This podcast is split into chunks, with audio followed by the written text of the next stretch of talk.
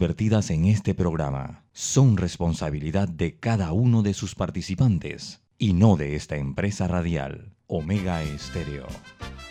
Son las 7 y 30 de la mañana, hora de un buen café y hora de Infoanálisis, el programa de información y análisis más profundo y actualizado de Panamá.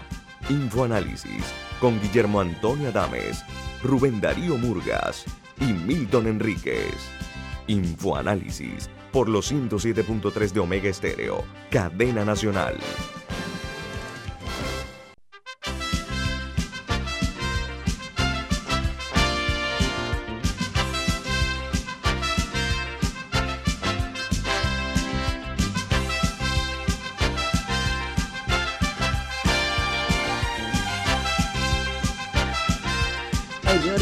muy buen día, bienvenidos. Esto es Info Análisis, un programa para la gente inteligente. Hoy es 8 de noviembre del año 2021 y este programa es presentado por... Por Café Lavazza, un café italiano espectacular que usted puede conseguir en los mejores supermercados, pedirlo en los mejores restaurantes y también solicitar servicio a domicilio por internet a través de www.lavazzapanamá.com. Café Lavazza, café para gente inteligente y con buen gusto, presenta Infoanálisis. Bueno amigos, eh, como de costumbre vamos a darle a conocer a ustedes las principales noticias internacionales que aparecen en las primeras planas de los diarios más importantes del mundo. Iniciamos en Nicaragua porque Daniel Ortega arremetió otra vez contra los opositores en los comicios que lo perpetúan en el poder y se encamina a un cuarto mandato con siete rivales detenidos en su país. Resulta ser que eh, los Estados Unidos opinó sobre el tema diciendo, perdón, que se trata de una eh, pantomima electoral, lo que hizo Ortega Saavedra, el que llegó número dos, para que tengan una idea, un hombre que es eh, seguidor de Ortega, es un liberal que era un, obviamente, un candidato inocuo, sacó unos cuantos votos. Ahora, dicen que la participación ciudadana fue muy baja en Nicaragua, mientras en Colombia siete militares resultaron muertos ayer en una emboscada que se le atribuye eh, al clan del Golfo. Es un nuevo ataque de la mayor eh, organización o banda criminal eh, narcotraficante del país. Por otra parte, en República Dominicana, el ministro de Economía asegura que se ha recuperado el total de los empleos del sector formal en el sector privado. Dice que lo que se eh, perdieron por las, eh, el confinamiento en ese país, pero por el coronavirus, pero que el sector privado eh, ha compensado la disminución del empleo en el sector público. Mientras en Perú el presidente Pedro Castillo celebra 100 días de gobierno con el oficialismo sin agenda legislativa y una bancada fraccionada. Eh, tiene dudas el tema de la economía y está bajo análisis la educación, el trabajo y la salud. Mientras en Guatemala eh, dice que se vencen más de 9 mil dosis de vacunas contra el sarampión y la rubeola. En el tema del COVID, ellos tienen un total de 604.586 casos confirmados, 4.045 activos y 15.338 fallecidos. Mientras en Argentina eh, dice que hay, se ha extraído datos del iPhone del director de constructora de Brecht en Argentina y se ha reanudado la peor pesadilla para los Kirchner. Dice que el caso cuadernos de las coimas, como se le conoce, las coimas millonarias pagadas por Odebrecht y que los mensajes que tiene este teléfono del director de Odebrecht en Argentina le extrajeron textos y voz y voz o textos y voz de los mensajes eh, que ha complicado muchísimo a los acusados, poniendo en riesgo a la vicepresidenta Cristina Kirchner de Fernández, a quien se señala como que fue una de las beneficiarias de los millones que pagó Odebrecht en Argentina por la consecución de contratos de obras públicas. Mientras en los Estados Unidos hoy se reabre las fronteras terrestres con Canadá y México, pero la prohibición vigente hace 18 meses a turistas que llegan vía aérea siempre y cuando lo muestren que tienen eh, comprobantes eh, de que completaron su esquema de vacunación, eh, como por ejemplo pruebas negativas de coronavirus, pero no se permite la prueba de anticuerpos para entrar a los Estados Unidos.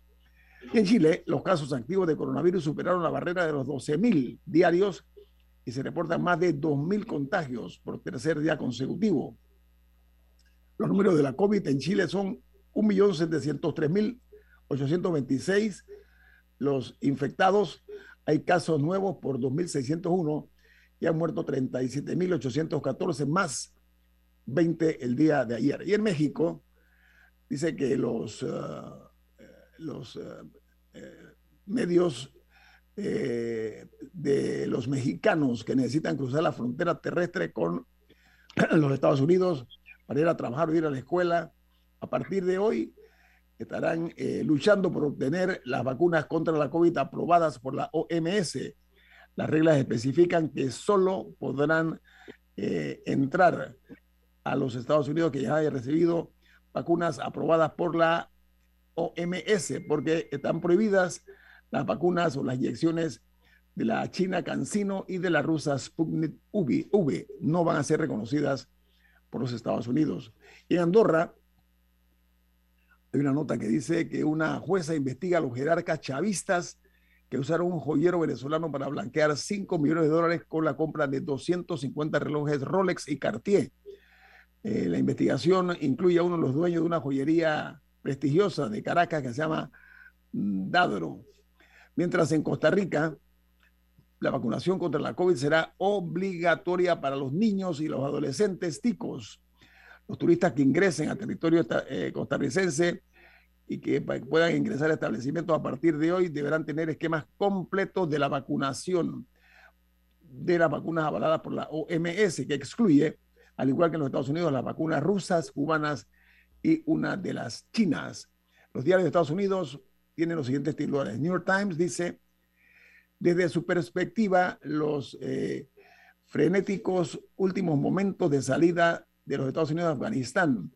Dice que durante los últimos días de agosto, eh, eh, los, los jóvenes Marines tuvieron que determinar quién sería evacuado y quién se quedaría en Afganistán. Lo dejaron en manos de Marines muy jóvenes. Mientras el Washington Post titula, las promesas climáticas de varios países están construidas en base a data cerrada, perdón, errada, corrijo, errática, eh, dice una investigación del diario The Washington Post. Los reportes de 196 países a la ONU revelan un enorme vacío entre lo que las naciones declaran ser sus emisiones versus los gases invernadero que envían a la atmósfera. Esto es un escándalo muy grande porque los países han dado información falsa. Pero aquí terminamos con las notas internacionales. Esta mañana Panamá amaneció con la buena nueva que se había suspendido el paro con lo, de los transportistas del transporte eh, público aquí en Panamá y a nivel nacional. Entonces, eh, nosotros eh, hemos invitado, Camilo, te voy a decir algo, disculpe. No, no, era para una pregunta. Ok, esta mañana hemos invitado al director o al secretario de Energía, Jorge Rivera Staff. Usted participó en la reunión, secretario, ¿no? Buenos días, don Guillermo, y, el panel, por supuesto. Sí, estuvimos ayer todo el día. Ok, eh, ¿sería usted tan amable de participarnos? ¿Cuál fue la tónica, cuál fue el tono de la, de la reunión esta donde el gobierno eh, ofreció a los transportistas que para que sometieran el paro eh, se les otorgaba un subsidio de 3 millones hasta el 31 de diciembre como alivio financiero para enfrentar pues, el alto costo de los combustibles, secretario? Adelante muchas gracias y buenos días. Y bueno, primero que nada, pues, ha sido oyente de Infoanálisis. Eh, Honor que nos hace. Así que muy contento de estar aquí compartiendo eh, información relevante para, para, después tener el análisis necesario. Ayer sí tuvimos la, la reunión, eh, alrededor de unas cuatro o cinco horas estuvimos un equipo de, de gobierno con los, los principales dirigentes nacionales y provinciales de la Cámara Nacional de Transporte eh, importante eh, reseñar que con este grupo de dirigentes transportistas el gobierno nacional viene conversando desde hace ya varias semanas eh, diversos temas. eh, principalmente el del impacto del aumento de, del costo de los combustibles, que es casi que su principal esto, costo operativo, ¿no? lo que se conoce como costos variables en las empresas. Eh, este, en el día de ayer, pues el, el, planteamiento eh, se dio de parte de ellos, mantenían el llamado a, a una paralización por 24 horas en el día de hoy, luego de una paralización parcial que habían tenido eh, la semana anterior, no la que acaba de culminar, que era la de Fiestas Patrias, sino la anterior. Eh, y el, el uh, marco de, de, de, referencia, en todo caso, y una de las premisas sobre las cuales se ha estado planteando toda esta discusión es eh, no el, el, no aumento del pasaje, el no aumento de la tarifa a los usuarios del transporte público. Entonces, realmente esto deja un margen eh, eh, muy pequeño de, de, de, flexibilidad para tomar algunas medidas, para plantear algunas eh, soluciones. Eh, aparte del tema del costo per se del combustible, se ha estado evaluando actualizar eh, unos decretos, ¿verdad? unas reglamentaciones que hay desde la década del 90 en cuanto pues, a las posibilidades de ciertas exoneraciones y beneficios para importar insumos que son importantes también para los transportistas, como lo son eh, pues los lubricantes, las llantas, las piezas de los vehículos. Eh, ese, ese, fue parte también de los acuerdos que, que se llegó el día de, de ayer. Eh, también se les eh, eh, dio la oportunidad de revisar un punto importante, sobre todo para los transportistas del interior, que todavía tienen una restricción de, del aforo que pueden llevar en sus vehículos de, un 80%. Esto ya fue levantado acá en el área de, de, la ciudad capital y los alrededores, sin embargo todavía estaba pendiente, pues eso también se está eh, revisando al alza para, con, el, con el Ministerio de Salud, que es el que está dictando esas, esas medidas. Eh, también entonces se planteó el, la necesidad de este alivio temporal por parte de, ellos, mantuvieron la, solicitud y pues en, una, en la en el proceso ¿no? de análisis y las corridas que se hicieron por parte del, del, Ministerio de Economía y Finanzas, que estaba ahí representado, pues se logró hacer ese, eh, ese sacrificio realmente, del cual están conscientes no solamente el equipo de gobierno, sino los propios transportistas para poder pues, eh, alivianar de alguna manera de aquí a fin de año eh, el, el, impacto del costo de combustible en el, transportista y que no se, tra no se traslade el mismo a, a, al, al, peaje a los, a los usuarios. Pero, pero, ¿qué transportistas son específicamente? O sea, ¿a quién le va a llegar y a quién no? Porque, por ejemplo, están los transportistas de carga también, que no llevan pasajeros, pero llevan carga, que llega a supermercados, a restaurantes, que también tienen consumidores. ¿Cómo, cómo se dividió a qué transportista específicamente iba a estar dirigido este subsidio? Sí, Camila, efectivamente. Este, el, el el, el, alivio temporal que estamos planteando de la asignación de estos recursos para compensar el costo de, la, de las gasolinas son para los transportistas colectivos y selectivos de pasajeros. No se está ¿A incluyendo... Todos los taxistas, ¿A todos los taxistas o solo a los de Canatra o solo a los... O sea, dentro de, de todos los transportistas, ¿cómo se decide quién lo tiene y quién no? Sí, eso lo estamos eh, desarrollando la metodología de implementación. Lo que se logró ayer fue fundamentalmente eh, bloquear de alguna manera, como pudiéramos decir, el monto, ¿no? el, dinero en, el presupuesto directamente viene desde, desde mi bus, ¿verdad? Mi bus tiene un subsidio del Estado, perdón, esto que se está revisando por, ahí por el tema de la baja en el volumen también de, pasajeros que está no solamente para mi bus, sino entonces hay, hay una oportunidad de estos fondos y luego entonces se va a asignar eh, a los...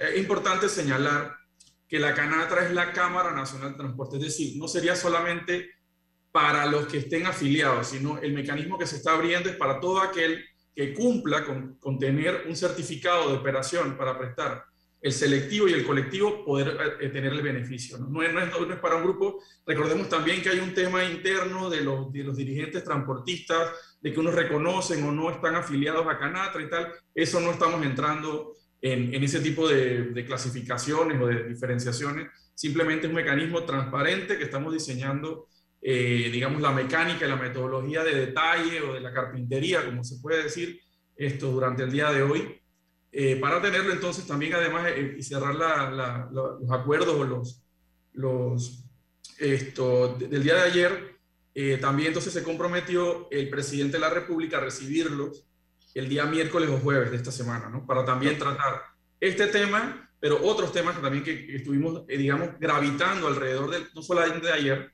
sino en las últimas semanas, unos temas que estuvieron gravitando, no solamente, pues, oiga, el, el ajuste por el impacto del coste de combustible, las piezas y tal, sino, bueno, ¿qué también debemos hacer para mejorar el servicio para los usuarios? ¿no? Eso también está sobre la mesa y es parte de las conversaciones. vamos a ampliar eso. Vamos a hablar sobre eso. Eh, licenciado Jorge Rivera Staffer, el secretario de Energía, hablando acerca de la suspensión del parón, el paro que iba a darse hoy en el transporte público. Pero viene más aquí en Info Análisis, un programa para la gente inteligente.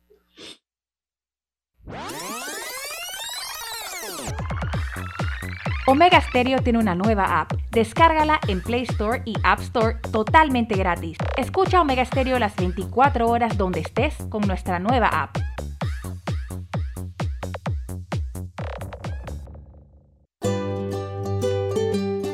En la vida hay momentos en que todos vamos a necesitar de un apoyo adicional.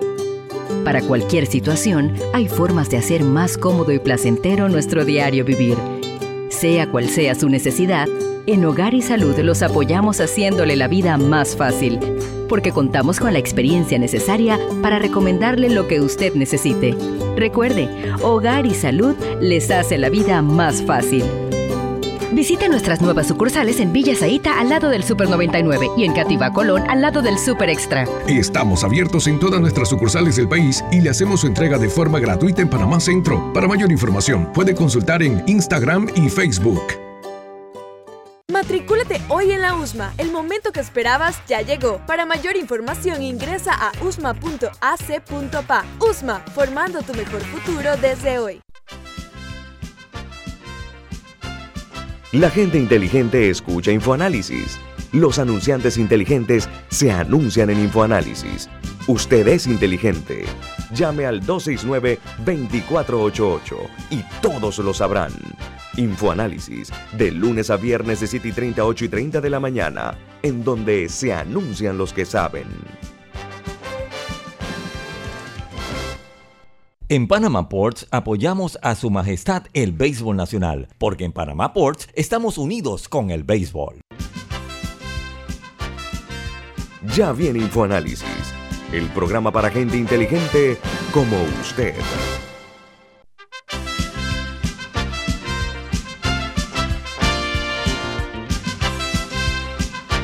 Milton tiene un importantísimo. ¿De qué se trata? Así es. Florida State University anuncia que tiene sus matrículas abiertas para el semestre de Spring 2022. Conozca el programa 2 más 2 que ofrece esta universidad americana, una de las 20 mejores universidades públicas de los Estados Unidos. Aplique hoy y escríbale a Florida State University al WhatsApp 6213 6963. Repito, 6213-6963 de Florida State University. Bueno, seguimos platicando con el secretario de Energía, eh, Jorge Rivera Staff. Camila. Muy importante, eh, me parece, para toda esta conversación, es tratar de entender en qué consiste el precio de la gasolina. Ahora que, por ejemplo, la gasolina a 95 octanos llegó a un dólar, ¿qué hay en ese dólar? O sea, ¿cómo está, ¿cuáles son los costos dentro de ese dólar? Impuesto incluido, ¿no? El, incluido el impuesto. ¿Cuánto, es el precio del barril? ¿Cuánto es impuesto y cuántos son otros elementos? Qué, buena pregunta, Camila. Bueno, es la oportunidad de, explicar algo que, eh, estamos haciendo un esfuerzo realmente desde la Secretaría de Energía desde los últimos meses eh, por llevar adelante un proceso de explicación relación a esto, ¿no? Y incluso eh, en la Secretaría de Energía eh, nosotros hablamos, bueno, ¿cuál es la, el posicionamiento de todo el trabajo que llevamos? Ahora tenemos oportunidad de conversar todo lo que estamos haciendo, pero realmente las pocas personas que saben que existe la Secretaría de Energía, lo saben es porque dicen, bueno, es la Secretaría que sube el combustible cada 14 días, ¿no? Entonces, tenemos que hacer un esfuerzo realmente adicional para hacer esta explicación y esa, esa pregunta es clave. Primero, es importante recordar que Panamá no produce petróleo y Panamá no refina petróleo crudo. En Panamá importamos producto terminado que se trae desde el área del Golfo de Estados Unidos, de las refinerías en el área del, del Golfo de, de, México, en Estados Unidos. Eh, dicho eso, es importante también resaltar que eh, hoy en día estamos alrededor de, si la gasolina 95 está en 99 centavos el litro, lo que transformado a galones, que todavía es parte de, la cultura nuestra de, la unidad de medición del, combustible de los líquidos, es alrededor de 3,78 el, el galón de combustible. Eh, de ese galón de combustible, para utilizar el término que, que, normalmente conocemos, estamos hablando de que el costo local de ese, de ese eh, galón de combustible es 60 centavos en impuestos, que es fijo, 40 centavos en costo de comercialización del combustible en nuestro país y 3 centavos en la ciudad de Panamá y Colón del flete de transporte. O sea, realmente es uno con tres, ¿verdad? Esto, el, el costo fijo, y es importante también recordar que en Panamá desde el año 2008 el precio de los combustibles tiene un tope, está regulado por el Estado. Eh, lo que varía cada 14 eh, días es el precio de paridad de importación que se calcula en base a una fórmula que es pública, está tanto en la página web, pero además está contenida en un decreto de gabinete, eh, el que varía realmente el precio al que importamos el, combustible. Este precio de, de, de, paridad de importación representa entre el 75 y el 80% del costo de lo que pagamos en, en la gasolinera todos los panameños. Eh, y importante también re, re, resaltar eso.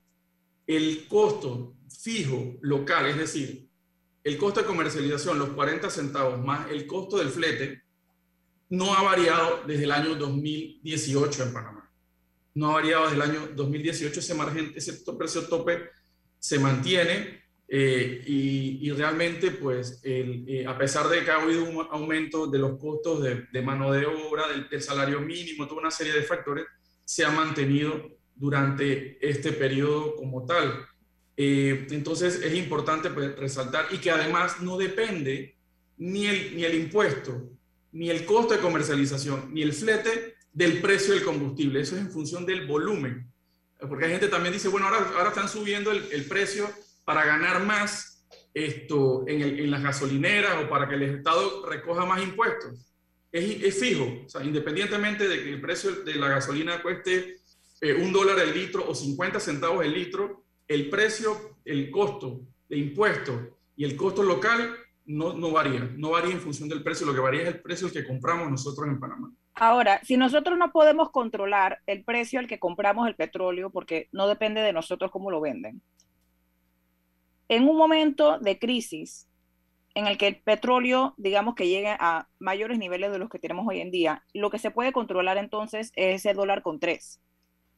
¿Ha pasado en algún momento en Panamá, o sea, existe algún precedente de, por ejemplo, que el gobierno diga, voy a disminuir los 60 centavos del impuesto, como está en crisis, si yo gobierno le quito 10 o 20 centavos a eso, automáticamente baja, el, o sea, mantengo el precio.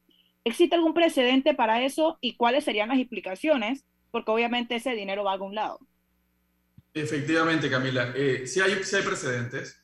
Eh, en la década de entre el 2000 2005, 2006 y el 2009, eh, hasta esa fecha se mantuvo un precedente de eh, la no aplicación de estos impuestos. Y, y, hay que aclarar también, el impuesto de 60 centavos es a las gasolinas y en el caso del diésel son 25 centavos el impuesto. Por eso es la diferencia mm, básicamente entre cuánto cuesta el diésel y cuánto cuesta las gasolinas, porque el precio realmente, digamos, estructural es bastante parecido al, al que lo importamos en Panamá pero sí tenemos precedentes que se dieron a los transportistas, precisamente en la década del, del 90 y del 2000, de la no aplicación de estos impuestos. Y luego, en el 2011, en el gobierno del señor Martinelli, eh, se dio temporalmente un ajuste realmente también el tema del impuesto, en el impuesto en general.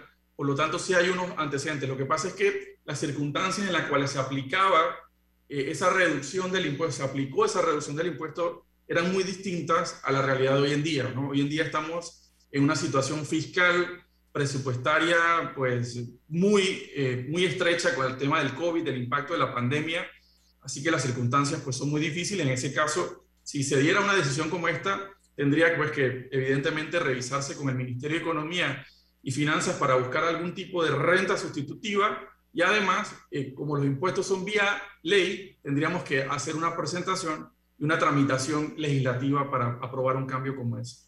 Que de por sí no se podría dar hasta enero. Exacto. Ajá, ok. Creo que Don Milton tenía... Y buenos días, don Jorge. Eh, a pesar de que estamos hablando del tema transporte, realmente Jorge Rivera Staff es secretario de Energía y eh, su incidencia en el tema transporte es solo en cuanto al valor del combustible. Pero el tema transporte tiene muchas otras aristas. Incluso recuerdo mi experiencia con transportistas que en una, ya era una discusión, uno de ellos muy exasperado me dice, Ministro, usted no entiende que el negocio nuestro no es transportar gente, sino vender cupos. Entonces, cuando no hay la mentalidad de servicio público, eh, en quienes tienen que operar un servicio público, pues el perjudicado siempre va a ser el usuario.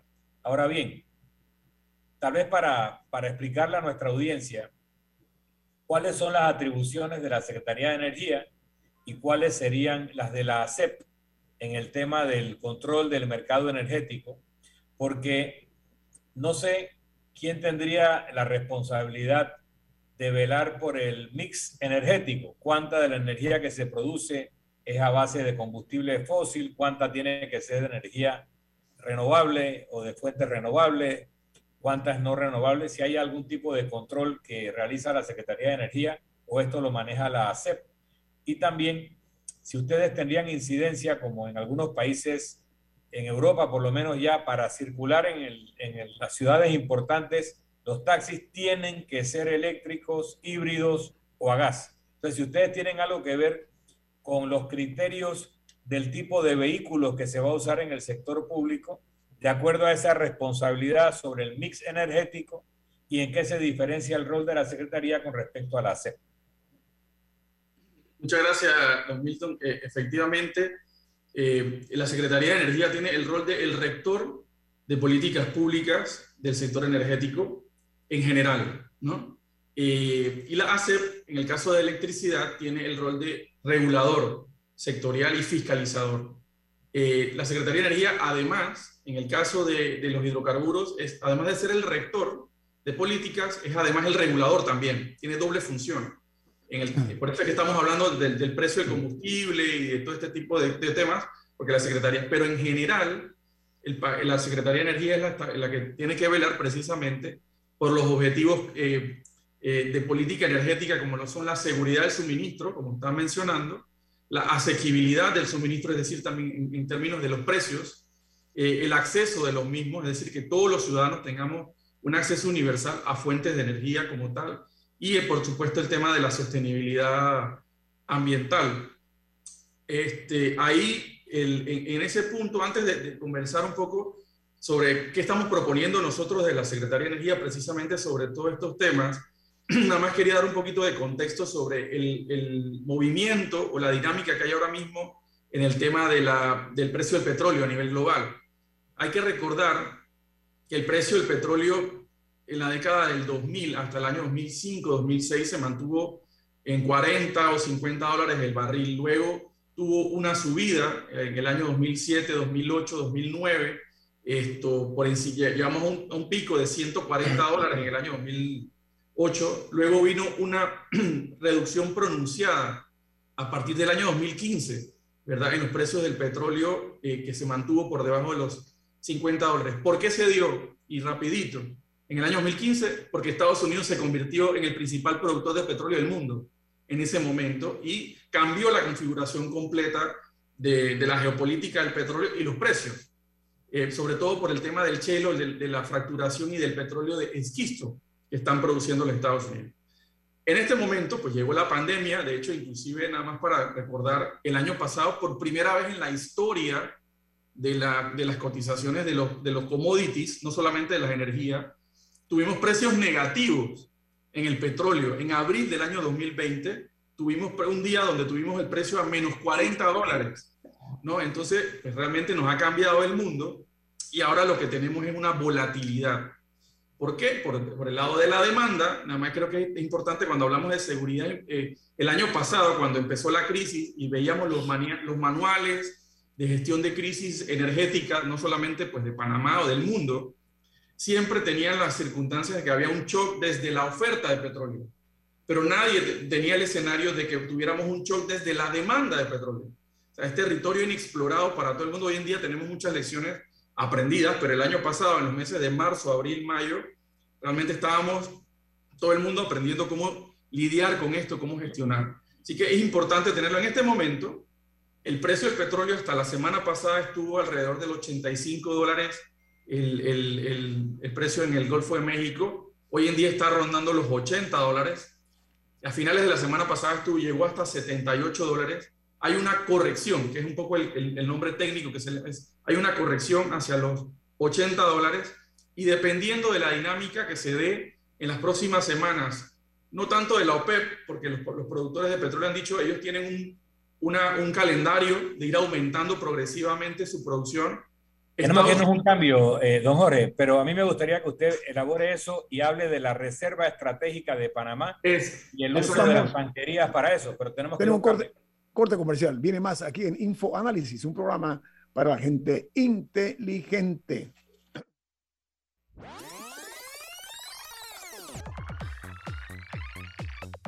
Omega Stereo tiene una nueva app. Descárgala en Play Store y App Store totalmente gratis. Escucha Omega Stereo las 24 horas donde estés con nuestra aplicación 100% renovada. En la vida hay momentos en que todos vamos a necesitar de un apoyo adicional.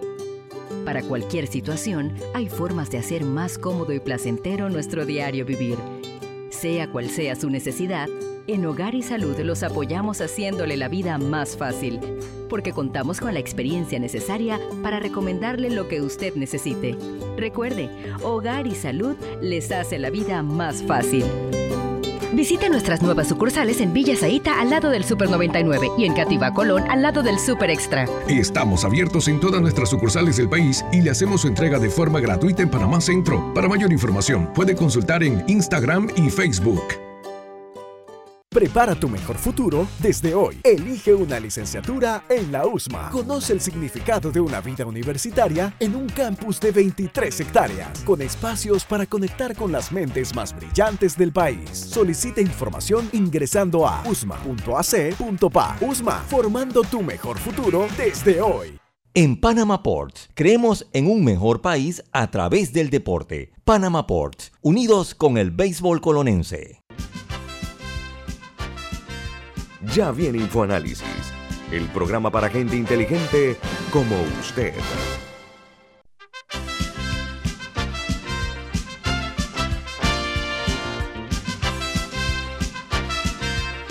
Milton, hay un mensaje importante. ¿De qué se trata? Así es, en Banco Aliado te acompañamos en tu crecimiento financiero. Ahorra con tu cuenta Más Plus, mejorando el rendimiento de tus depósitos. Banco Aliado, tu aliado en todo momento. Puedes visitar la página web de Banco Aliado en www.bancoaliado.com y también seguir a Banco Aliado en las redes sociales como arroba Banco Aliado.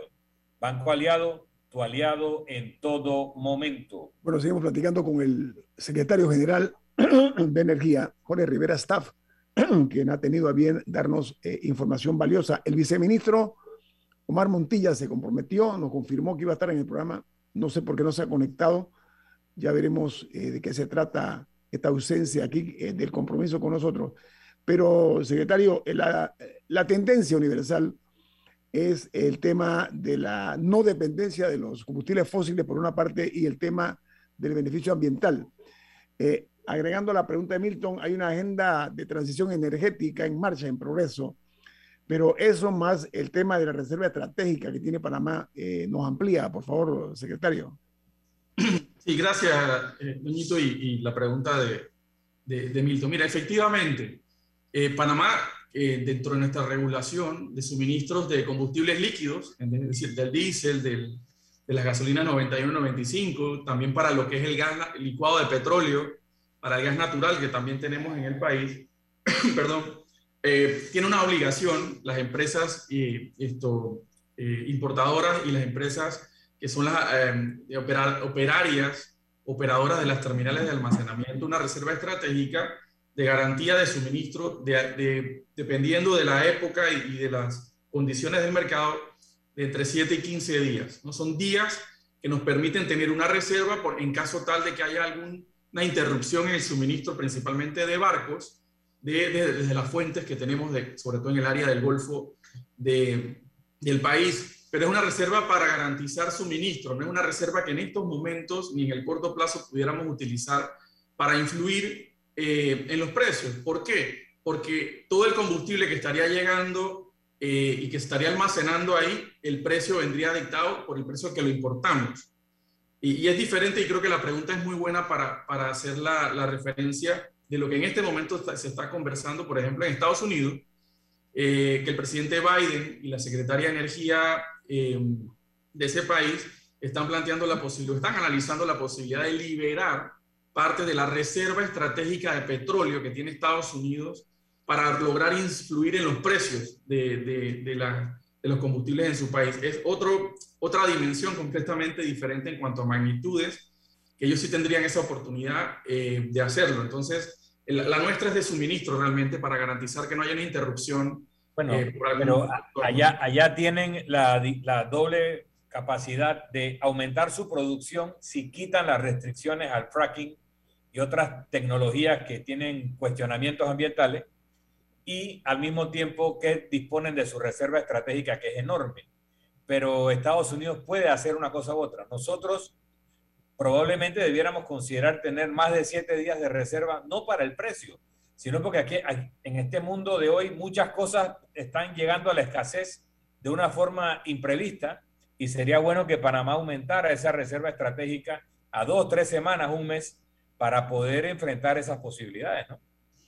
y, solo para entender, esa reserva estratégica, ¿quién la, administra, ¿quién la administra? En algún momento se ha tenido que usar y, por ejemplo, y Panamá no podría, por ejemplo, si el precio mañana ocurre, eh, por alguna razón el precio mañana baja a 40 dólares. Panamá no puede decidir, voy a llenar mis tanques de reserva con esta gasolina a 40 dólares. O sea, ¿cómo funciona ese tema?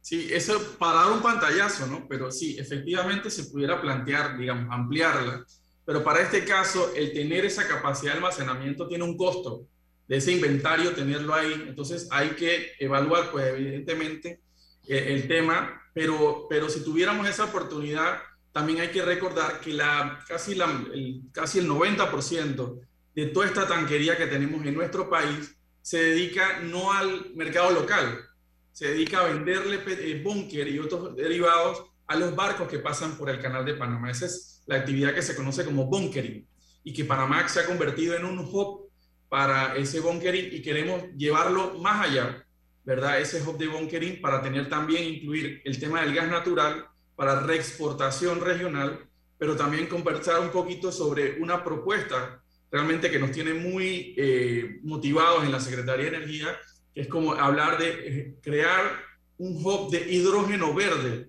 en Panamá, asociado al tema de, del... ¿De qué se trata el hidrógeno verde, el hidrógeno verde para, para, ilustrar a la audiencia? Sí, y, le estoy dando una primicia en medios, Doñito, Camila y, y Milton. Este es un trabajo que estamos haciendo como parte de lo que mencionaba la agenda de transición energética. La agenda de transición energética fue aprobada, sus lineamientos, digamos, estratégicos, el año pasado, en noviembre, por Consejo de Gabinete. una propuesta de política pública eh, para los próximos 10 años, bueno, hasta el año 2030, realmente alineado con los objetivos de desarrollo sostenible y alineado con los compromisos del Acuerdo de París. ¿Por qué transición energética? Le doy datos rapidito. Eh, nuestra matriz eléctrica, que es la que siempre hablamos, bueno, como, como la, la, la electricidad que se produce en Panamá en promedio es, renovable. Tenemos por encima del 75% de nuestra electricidad viene de fuentes renovables. Y una pregunta, el, ¿todavía se mantiene un 80-70% de la generación para climatización? O sea, aire acondicionado y calderas.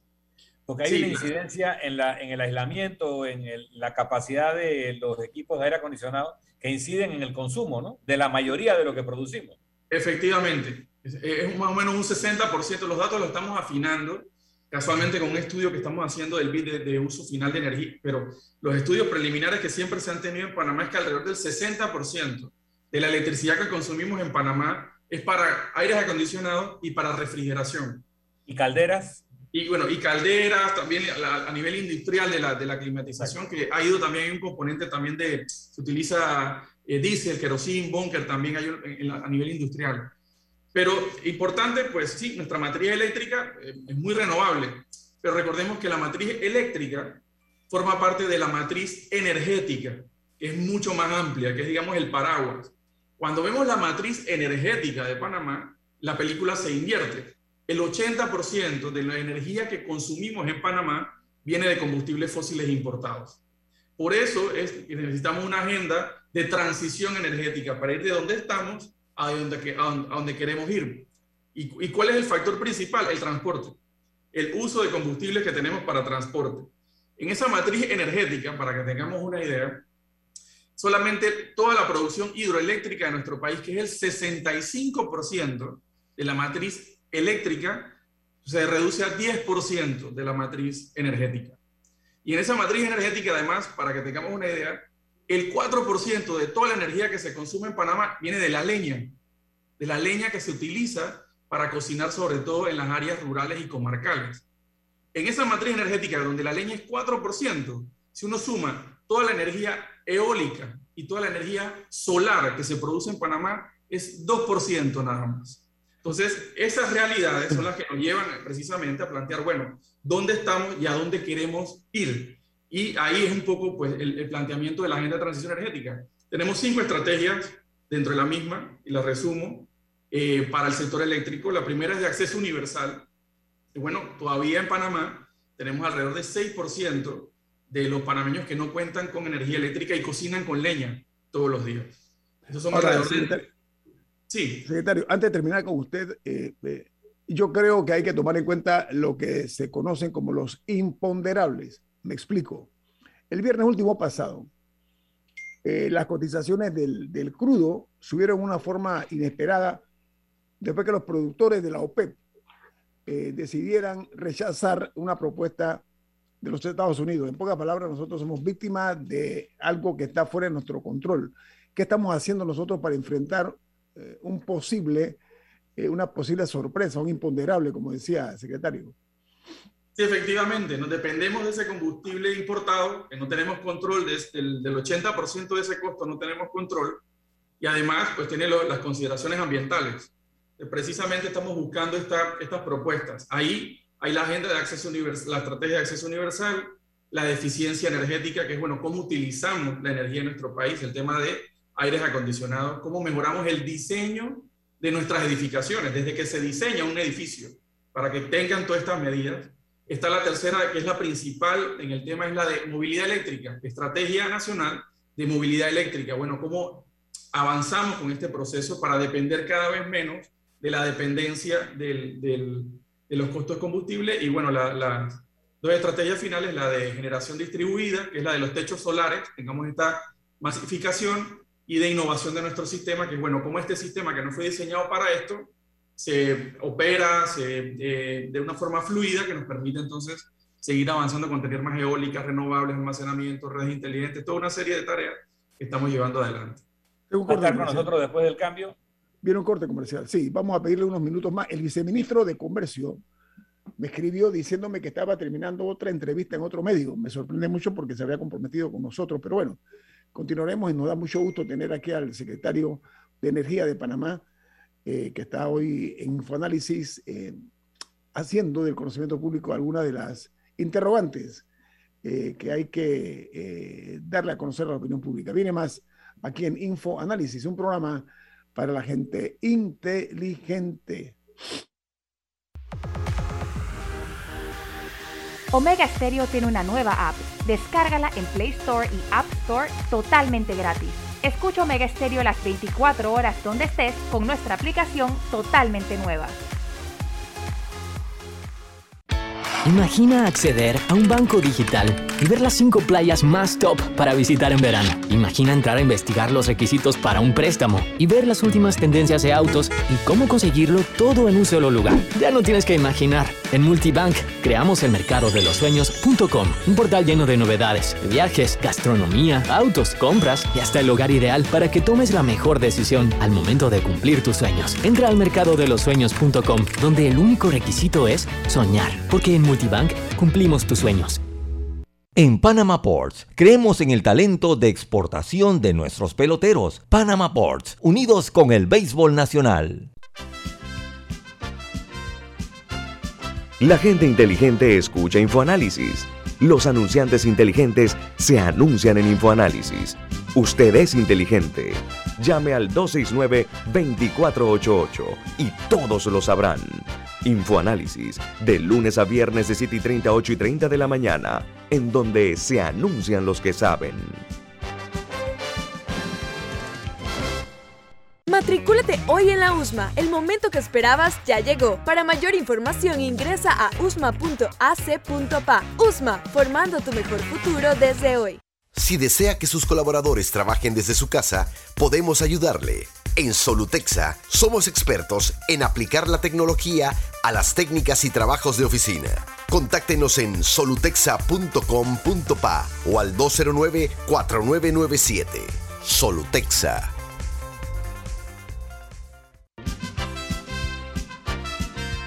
Ya viene InfoAnálisis, el programa para gente inteligente como usted.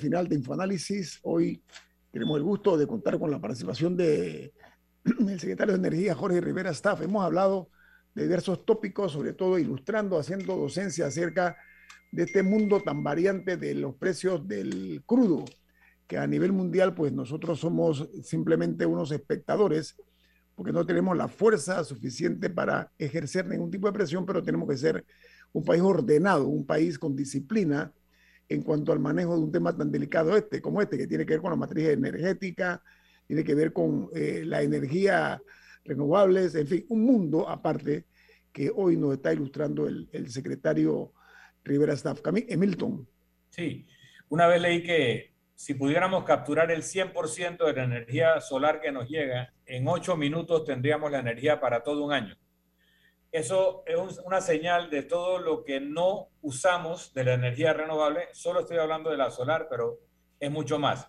Pero el cuadro de la distribución del mercado energético nos indica lo dependiente que somos del tema combustible fósil y eso particularmente tiene que ver con la flota vehicular, principalmente. Yo sé de empresas que fabrican partes para automóviles que para el 2025 la mayor parte de su planta estará produciendo partes para autos eléctricos o híbridos. O sea, el negocio del auto de combustible fósil está siendo eh, desfasado por normativa, Estados Unidos y Europa principalmente. Así que digamos que eso se va a empezar a resolver solo eh, en la medida que tengamos la capacidad de darle la energía a esos vehículos que no sea de fuente fósil, porque tú puedes tener un carro eléctrico, pero si la generación de la energía para ese auto sigue siendo fósil, pues no ha ganado nada. Ahora bien, la generación energética también tiene otra revolución, que es la microproducción. Al final dijiste algo. Eh, nuestra normativa en algún momento mencionó que si yo produzco energía en mi casa con paneles solares, con molinillos de viento, con micromolinillos en las tuberías de agua que aprovechan el movimiento del agua en la tubería, yo puedo no solo consumir mi energía, sino que se la puedo vender a la red.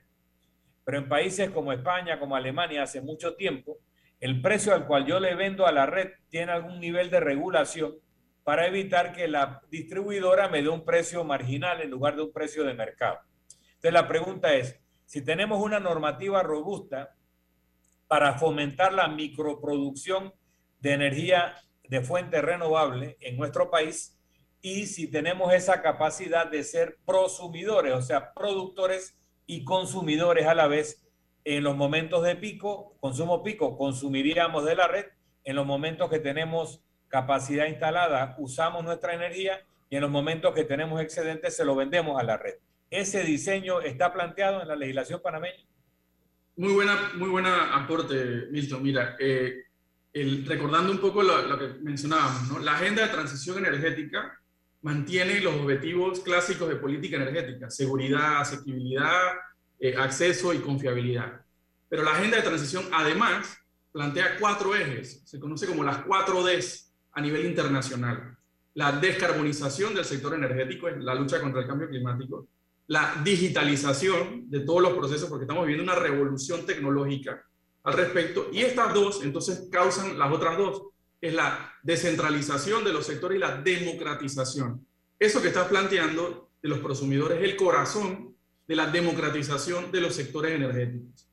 Eso está pasando en todo el mundo, en Panamá también, pero el, es el cambio de paradigma más grande que hemos tenido en el sector eléctrico desde que se arrancó a finales del siglo XIX. Estamos viviendo un mundo completamente nuevo con relación a esto y queremos preparar al país, a las autoridades, a las empresas, a los ciudadanos, para que en los próximos 10 años con esta agenda, una planificación, podamos entonces incorporar todas estas ventajas y también superar obstáculos, porque también tiene obstáculos. Entonces, normalmente siempre nos quejamos, bueno, en Panamá la planificación hace, bueno, ahora tenemos un proceso de planificación eh, robusto, técnico, además consultado con, con los actores relevantes. Y ahí está, en eso es la, la cuarta estrategia de la agenda de transición energética, es esa, la de generación distribuida, ¿no? Y es la que plantea toda una... Hoy en día, Panamá tiene una regulación que permite vender excedentes por parte de, los, de los que instalemos por paneles solares, que es lo más común.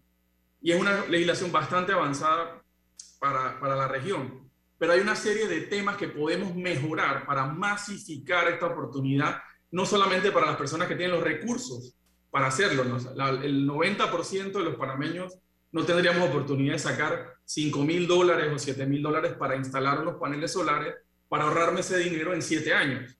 Entonces hay que trabajar con el sector financiero, hay que trabajar el tema del, de, de, la tramitología, que es importante. Pero, si yo pongo un panel solar en mi casa y eso está produciendo energía todo el día, yo estoy trabajando, la casa está tal vez cerrada, y yo tengo la capacidad de vender ese excedente automáticamente, probablemente esos 7 mil o 5 mil dólares de inversión los voy a recuperar mucho antes y hasta tener una fuente de ingreso a una familia de clase media eh, o, porque está produciendo energía y no la está utilizando. El tema es si la distribuidora me va a comprar esa energía al precio del mercado o a un precio marginal que no representa el verdadero valor. hoy en día el, el, eh, los excedentes de los, de los de los autoconsumos de, de, paneles solares o de cualquier otra tecnología renovable eh, se venden a la distribuidora. La distribuidora está obligada a comprarlos, pero hasta un límite. Hoy en día es hasta el 25% perdón, de tu producción máxima dentro de ese 25% de tu producción máxima anual, tú puedes cobrar, porque te tienen que devolver el dinero, o una vez al año en febrero o dos veces al año. El cliente decide. Y hay una, una acreditación en efectivo de, de, parte de la distribuidora, pero un límite de 25%. Es decir, este tipo de temas es la que estamos incluyendo en esta estrategia para analizar, bueno, qué debemos ajustar, qué debemos ir mejorando. Ya tenemos una propuesta, de hecho, en firme que, terminamos la consulta pública la semana pasada, para entonces a proponerla y aprobarla por, por Consejo de Gabinete. Pero les doy un dato importante. Aun cuando no hemos hecho todos estos procesos, estamos empezando a implementar la, estrategia. El año pasado, en plena pandemia, esta actividad de techos solares de instalación creció 23%. Entonces, hay una gran oportunidad para masificar y bueno, que cada vez más panameños tengan la oportunidad de, no solamente eh, tener, eh, verse menos afectados por la variación de los precios de la tarifa eléctrica o por el tema de los apagones, de la calidad del servicio, pero también para convertirse en prosumidores. Es más, con la digitalización, que es incorporar tecnología de información y comunicación a las redes eléctricas, ya no solamente se van a vender kilowatt horas en los mercados eléctricos, se van a vender datos, servicios asociados a datos con esta digitalización. Así que hay una gran cantidad de oportunidades de negocios para pequeñas empresas, para startups, ¿verdad? Que pudiéramos entonces desarrollar este nuevo, este nuevo mundo que es el que queremos que Panamá esté preparado para los próximos años. Bueno, oiga, eh, secretario de Energía, Jorge Rivera Staff, la verdad que muchas gracias por tan valiosos aportes, pero ese crecimiento de los paneles solares, habla usted del 23%, ¿va en, ascenso o usted siente eh, cuál es el, comportamiento hasta ahora de la colocación de paneles solares en la búsqueda de la no dependencia o la menor dependencia posible de los precios del, del crudo? Va en aumento. Eh, eh, desde el año 2019 a la fecha hemos crecido un 65% en paneles solares. hoy en día tenemos 51 megawatts instalados. En el año 2019 teníamos 31 megawatts instalados. Y eso es de los paneles solares en los techos de los, de los clientes.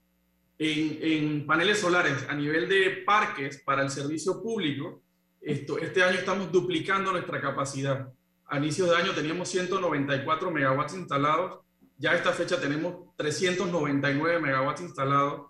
El, en el primer trimestre del otro año esperamos incorporar 66 megawatts adicionales de, sol, de eólicas, lo que estaría haciendo un, aumento de alrededor del 25%. Y por eso le decíamos que la propuesta estratégica es poder entonces crear estas condiciones para seguir avanzando en nuestra matriz eléctrica renovable, pero también la energética, como decíamos. ¿no? Sería bueno saber por qué el límite del 25% del excedente, por qué no se puede comprar todo el excedente si es renovable. Sí, hay, bueno, hay esto, como, hablamos un poco, hay competencias de la Secretaría de Energía, hay competencias de la ACEP. En este caso, en ese punto, eh, es el regulador que determinó eh, ese límite en su momento. No solamente ese límite, también hay un límite para la cantidad de penetración de este tipo de tecnologías en, la, en las redes. Es decir, un 2% de la capacidad instalada máximo, un 10% de esto, la energía que se genera por cada una de las tres empresas distribuidoras. Esos límites son producto de unos análisis que se han hecho. Ya estamos como propuesta eh, revisar estos límites, no solo el del 25%, sino de los topes regulatorios, en la parte de la permisología con los, con los bomberos, en la permisología con los municipios, ¿verdad? Que también tienen que ver en este tema, donde en el curso, para las instalaciones más pequeñas de paneles solares, hay casos donde los permisos son más caros que los equipos a instalar. ¿no? Entonces, a ¿no? No, eh, y muy breve, eh, otro elemento que me parece que hay que agregar al análisis, yo sé que ya, nos quedamos sin tiempo, y es la construcción de edificios, ya que usted mencionaba que el 60% de la energía en Panamá está dedicada a aires acondicionados y refrigeración. Eso en parte se debe a la manera en la que se construyen, porque antes había ventilación cruzada y otros elementos, ahora son edificios cubiertos en vidrio que no hacen nada para conservar algún, ningún tipo de aire fresco, etcétera. Y yo creo que es otro elemento que hay que considerar si estamos caminando, haciendo todas estas inversiones y todos estos planes para cambiar la energía, también hay que cambiar qué tipo de energía requerimos y para qué. Así que eso es otro, otro, otra, otra examinación que tenemos que hacer. Creo que, creo, creo que es eh, eh, obligatorio ya comenzar a repensar ese tipo de, de modelo de, de, construcción de edificios y de vivienda también, porque en la época del canal era fundamental eh, la ventilación cruzada, recuerda, secretario. En Panamá eso desapareció y ha sido reemplazado por el vidrio, que es precisamente un propulsor del uso de aire acondicionado. Muchas gracias, don Jorge Rivera Staff, secretario de Energía, por estar con nosotros esta mañana.